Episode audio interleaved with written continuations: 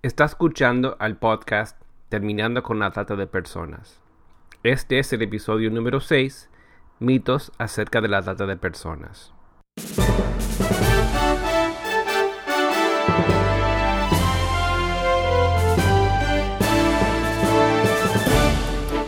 Bienvenido al podcast Terminando con la Trata de Personas. Mi nombre es Gilbert Contreras. Y mi nombre es Virginia Contreras. A través de nuestros episodios, que se emitirán cada dos semanas, buscaremos empoderarlo a usted con herramientas para estudiar el asunto, ser una voz y hacer una diferencia para terminar con la trata de personas. Y queremos que nuestros oyentes sepan que pueden escribirnos y comunicarnos sus inquietudes visitando nuestra página de internet www.terminandoconlatrata.org. Repito, www.terminandoconlatrata.org o por correo electrónico contacto arroba terminandoconlatrata.org. Repito, contacto arroba terminando con la trata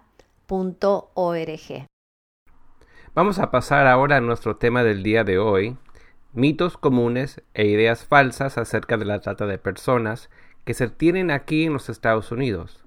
Pero antes quisiera si podríamos hacer referencia a Polaris, es decir, la organización que identificó muchos de estos mitos. Con mucho gusto. Polaris es una organización no gubernamental sin fines de lucro que trabaja para combatir y prevenir la esclavitud y la trata de personas. La organización, con oficinas en Washington, D.C., trabaja directamente con las víctimas, maneja líneas telefónicas de ayuda y crisis y ofrece soluciones a las víctimas de la trata de personas. Desde el año 2007, Polaris es quien opera la National Human Trafficking Hotline, es decir, la línea directa nacional contra la trata de personas, financiada por el Departamento de Salud y Servicios Humanos de los Estados Unidos y otras entidades.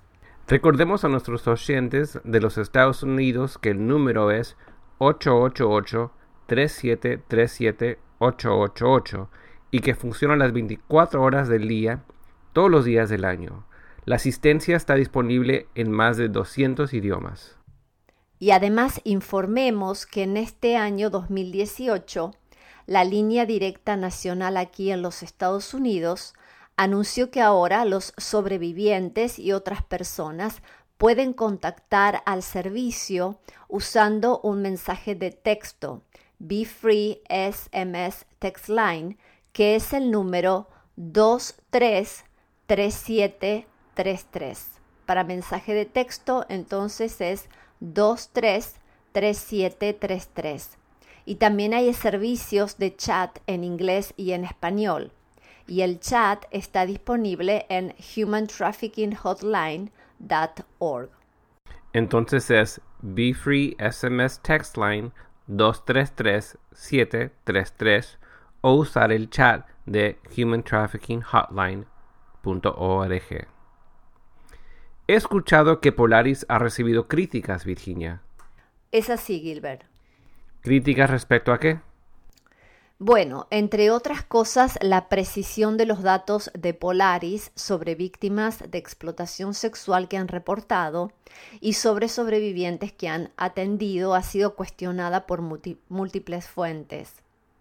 De esto podemos hablar en otro episodio, pero sí es una realidad que todos los días en los Estados Unidos mujeres, niñas y niños son hechos víctimas de redes de tratas de personas para explotación sexual comercial y son vendidos por sexo en burdeles residenciales, en bares o cantinas o a través de servicios de acompañantes.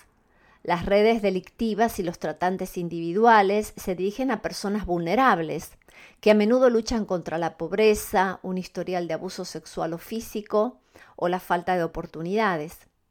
Estas víctimas son engañadas y seducidas con falsas promesas de relaciones amorosas o buenos trabajos para luego verse obligadas a tener relaciones sexuales comerciales o ser explotadas laboralmente. A menudo algunas víctimas están sin estatus migratorio en los Estados Unidos, sin dinero y sin habilidades del idioma inglés, y además enfrentando amenazas extremas de violencia hacia ellas mismas o sus familias en sus países de origen, y así estas víctimas quedan atrapadas en la esclavitud moderna. Hoy quisiera hacer referencia, sin embargo, a la lista de mitos o conceptos errados que Polaris identificó respecto al tema de la trata de personas. ¿Qué te parece entonces si te enumero los mitos y vas respondiendo a cada uno? Uh, muy buena tu sugerencia. Bueno, el mito número uno. Solo puede haber trata de personas si las víctimas son extranjeros y o inmigrantes. Bueno, la realidad es que la trata de personas abarca tanto el tráfico transnacional con el cruce de fronteras, así como también el tráfico doméstico o interno que ocurre dentro del país. Este mito se basa en el hecho de que originariamente las investigaciones en los Estados Unidos se enfocaba en personas que habían sido traídas aquí o bien contra su voluntad o por, por medio de coerción o fraude. Se enfocó entonces en este primer tiempo, en este tipo de trata de personas, pero las cosas han cambiado. Existe trata de personas interno en los Estados Unidos, desde menores de edad explotados sexualmente a trata laboral. Por eso no podemos decir que las víctimas sean solamente extranjeros o inmigrantes. Mito número 2. La trata de personas es esencialmente un crimen en el cual debe existir algún tipo de viaje, transporte o movimiento a través de estados o fronteras nacionales. La realidad es que la trata de personas es caracterizada como un servicio obligatorio en donde la voluntad de la persona es inducida mediante el uso de fuerza, fraude o coerción. Esto está relacionado con lo que decías antes. Exactamente. Como antes se enfocaban las fuerzas de seguridad eh, en trata de personas que eran inmigrantes o extranjeros, por eso las fuerzas especiales de recaste se concentraban en las fronteras o en los aeropuertos internacionales. Es cierto que el transporte es un elemento, pero puede ser una víctima movida dentro del mismo vecindario, es decir, no se requiere que se cruce una frontera internacional para constituir delito de trata de personas, porque la trata de personas es un crimen contra un individuo. Mito número 3. La trata de personas es otro término utilizado para el contrabando de personas. Es importante aquí indicar que el tráfico ilícito de migrantes está definido en el artículo 3 del Protocolo contra el tráfico ilícito de migrantes por tierra, mar y aire, que complementa la Convención de las Naciones Unidas contra la Delincuencia Organizada Transnacional.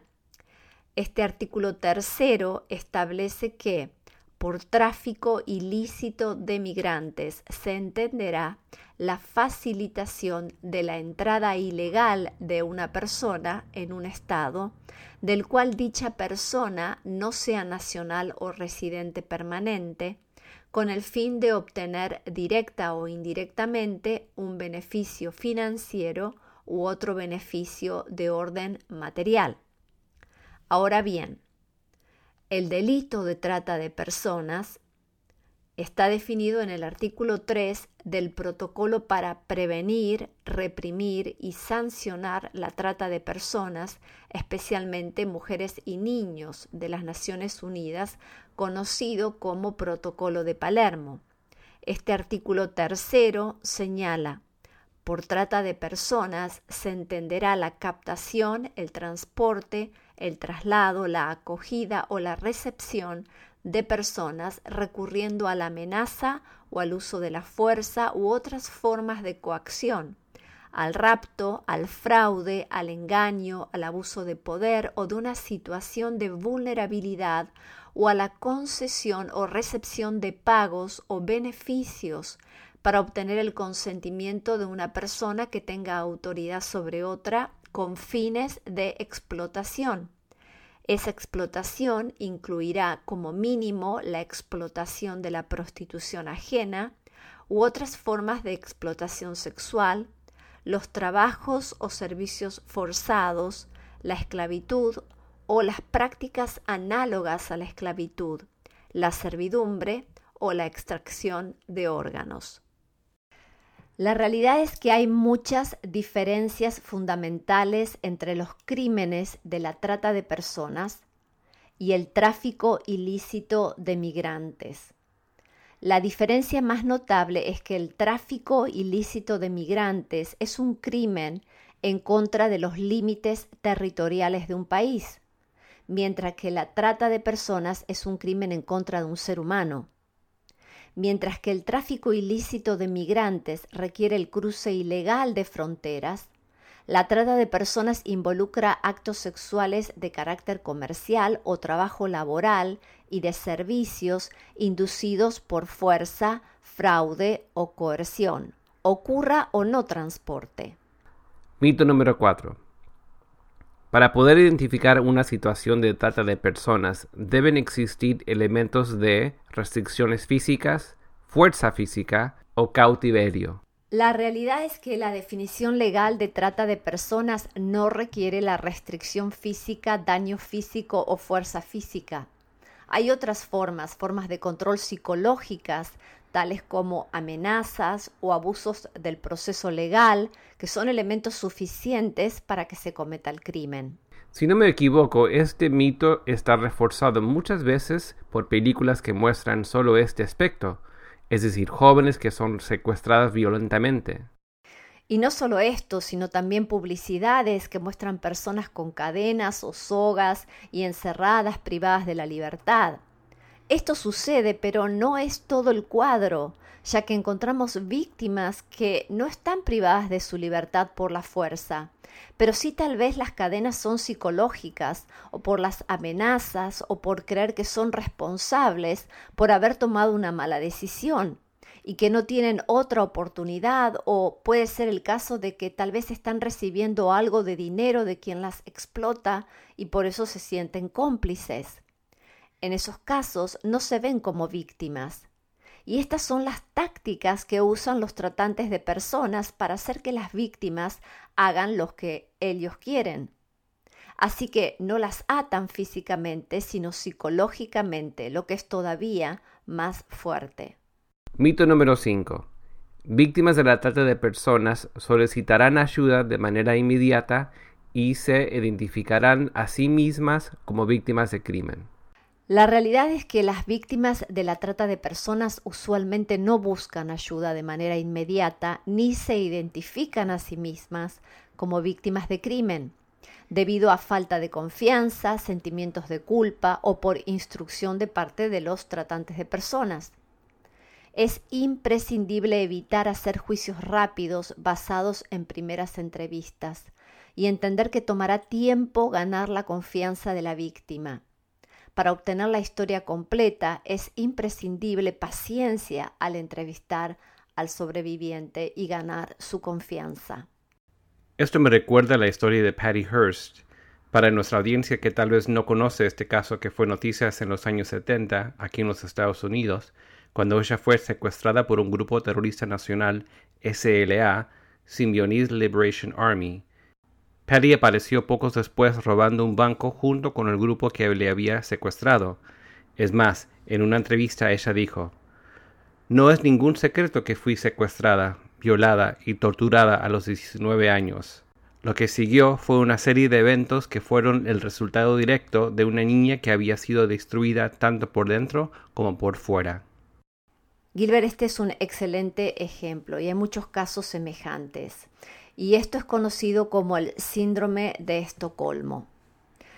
Para nuestros oyentes, el síndrome de Estocolmo es una reacción psicológica en la que la víctima de una retención en contra de su voluntad desarrolla una relación de complicidad y un fuerte vínculo afectivo con su captor.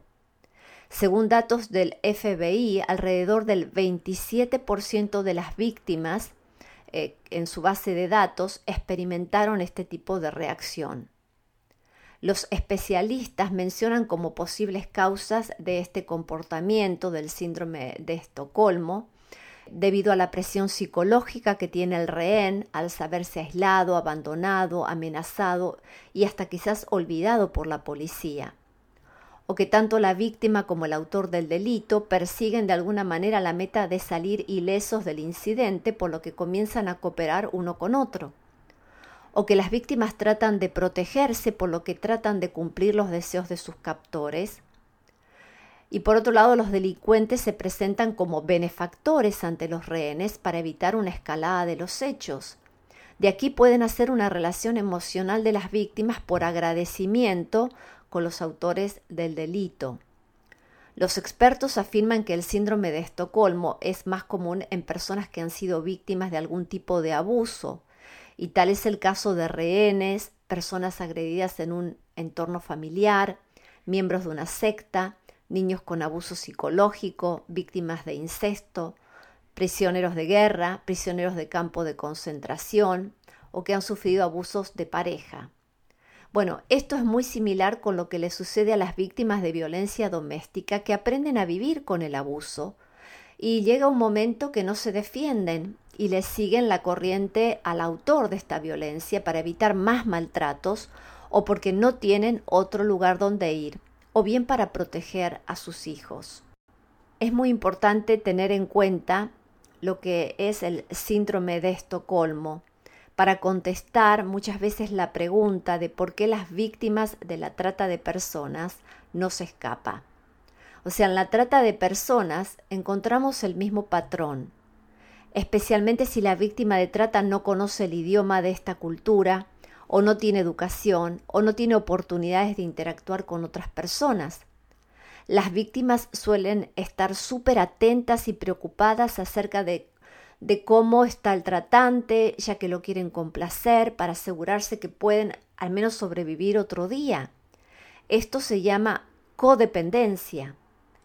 Estas víctimas no van a buscar un teléfono para discar el 911 o el número de la línea directa contra la trata de personas, porque están en un modo de supervivencia. Cualquier cosa que le pide eh, a la víctima, la víctima con tal de no ser más lastimada lo hace. Por otro lado, si tratan de escapar y no funciona, van a pagar el precio o alguien a quien aman va a pagar el precio. Otro factor es que el tratante le da a la víctima a veces un poco de dinero, lo que le crea confusión a la víctima, lo que hace pensar a la víctima que entonces no es una esclava, sino que está siendo cómplice en el delito. Proteger entonces al tratante de personas porque tiene miedo que si es descubierto, también ella misma va a ser arrestada. Este sentido de complicidad es parte de la organización criminal, aunque en realidad ella es víctima de esta organización criminal.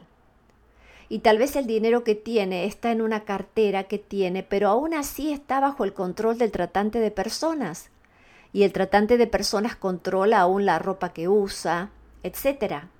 Así que el darle algo de dinero en realidad es una herramienta psicológica para hacerla identificar con el tratante de personas y que ella no pueda reconocerse a sí misma como una víctima. Mito número 6. Las víctimas de la trata de personas siempre provienen de situaciones de pobreza o de poblaciones rurales.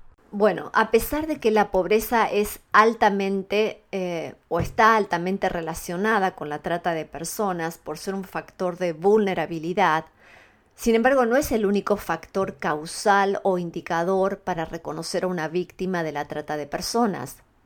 Las víctimas de la trata de personas provienen de una amplia gama de niveles socioeconómicos e incluso pueden provenir de familias de alto estatus social. Debido a que al principio se enfocaba la búsqueda respecto a inmigrantes ilegales aquí en los Estados Unidos, entonces realmente las víctimas de la trata eran personas así, es decir, inmigrantes de pocos recursos que venían en busca de oportunidades y caían luego en redes de trata de personas que los explotaban. Pero ahora la realidad es que las víctimas no todas entran en este estereotipo. Pueden ser hasta profesionales de otros países que han sido traídos aquí a los Estados Unidos con engaños. También hay jóvenes con educación en este país que caen víctimas de la trata de personas. porque los jóvenes tienen más tendencia a confiar en desconocidos que conocen en Internet. Por otro lado, también los tratantes de personas utilizan la táctica de, de lo que es el lover boy, jóvenes que entran en una especie de relación romántica con alguien. La táctica del lover boy o del proxeneta Romeo por Romeo y Julieta es alguien, generalmente un hombre joven, que seduce generalmente a una mujer joven para forzarla a la prostitución u otro trabajo ilegal.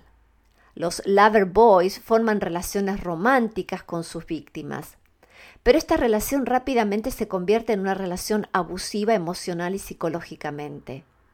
Los lover boys usan el chantaje y la violencia para intimidar a sus víctimas. Usar el romance hace que sea más fácil mover en un principio a sus víctimas a través de las fronteras, porque cuando las víctimas son engañadas van voluntariamente con ellos, porque llegan, caen en manos de los tratantes de personas, y es solo cuestión de tiempo antes de que descubran la verdadera naturaleza de su amante. Los loverboys son reclutadores que trabajan con los tratantes de personas o son ellos mismos tratantes de personas cuya táctica es hacer que las jóvenes se enamoren de ellos para manipularlas. Una vez que el lover boy tiene una chica bajo su influencia, la explota, por ejemplo, la explotación sexual comercial. Y esta forma es lo que se denomina el grooming. Mito número 7. La trata sexual es la única forma de trata de personas. La realidad es que se puede encontrar elementos que facilitan la trata de personas en la industria del sexo comercial, pero también se puede encontrar elementos en el trabajo o servicio forzado. La trata de personas abarca tanto la explotación sexual como la explotación laboral y puede afectar a hombres o mujeres, niños, niñas o adultos. Otra vez, debido a que las fuerzas del orden en un principio en este país encontraban en su trabajo diario a personas que realizaban actos sexuales ilícitos, es que fueron en esos ambientes que comenzaron a encontrar personas que estaban siendo explotadas en comercio sexual por tratantes de personas. Pero debemos recordar que de acuerdo a la ILO, es decir, la International Labour Organization, en español la OIT, Organización Internacional del Trabajo, entre el 60 y el 70% de la trata es para explotación laboral. Para las Naciones Unidas es entre el 50 y el 70% mundialmente la trata de personas para explotación laboral. En el caso de los Estados Unidos específicamente, la trata de personas para explotación sexual comercial es mayor, es entre el 80 y el 90%. O sea que la trata de personas para explotación laboral es menor, pero eso no significa que no existan los Estados Unidos. Mito número 8. La trata de personas solo ocurre en industrias clandestinas e ilegales. La realidad es que los elementos de la trata de personas pueden ser identificados en cualquier situación donde existan situaciones de fuerza, fraude y coerción que induzcan a las personas a realizar trabajos forzados o de explotación sexual con fines comerciales. La trata de personas puede ocurrir en industrias legales pero también ilegales y en mercados clandestinos. Mito número 9. Si la persona que está siendo traficada consintió a la situación en primera instancia, fue informada previamente de la labor que realizaría, entonces la persona no es víctima de trata de personas porque esa persona ya sabía lo que le esperaba. La realidad es que una víctima no puede consentir para ser involucrada con una situación de trata de personas. El consentimiento inicial a participar en sexo comercial o a trabajar no valida el uso de fuerza, fraude o coerción, o si la víctima es un menor de edad involucrada en trata de personas. Consentimiento o pago previo no es relevante para este tipo de crimen porque una vez más la trata de personas es una violación de los derechos humanos porque es una explotación de un ser humano. Mito número 10. Víctimas de trata de personas son solo extranjeros o inmigrantes indocumentados que se encuentran ilegalmente en este país. La realidad es que las personas extranjeras que son traficadas nacionalmente pueden encontrarse en los Estados Unidos legal o ilegalmente. Aunque algunas víctimas extranjeras pueden ser indocumentadas, un porcentaje significativo posee visas legítimas. O sea, no todas las víctimas extranjeras de trata de personas son indocumentadas. En los minutos que nos quedan, ¿qué te gustaría que la audiencia recuerde del episodio del día de hoy? Que el proyecto Polaris compiló una lista de mitos y conceptos erróneos que muchos creen acerca de la trata de personas que en este episodio hemos cubierto en forma general muchos de estos.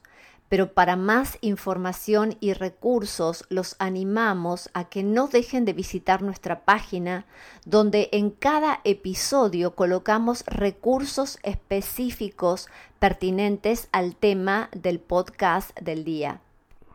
¿Qué tema trataremos en el próximo episodio?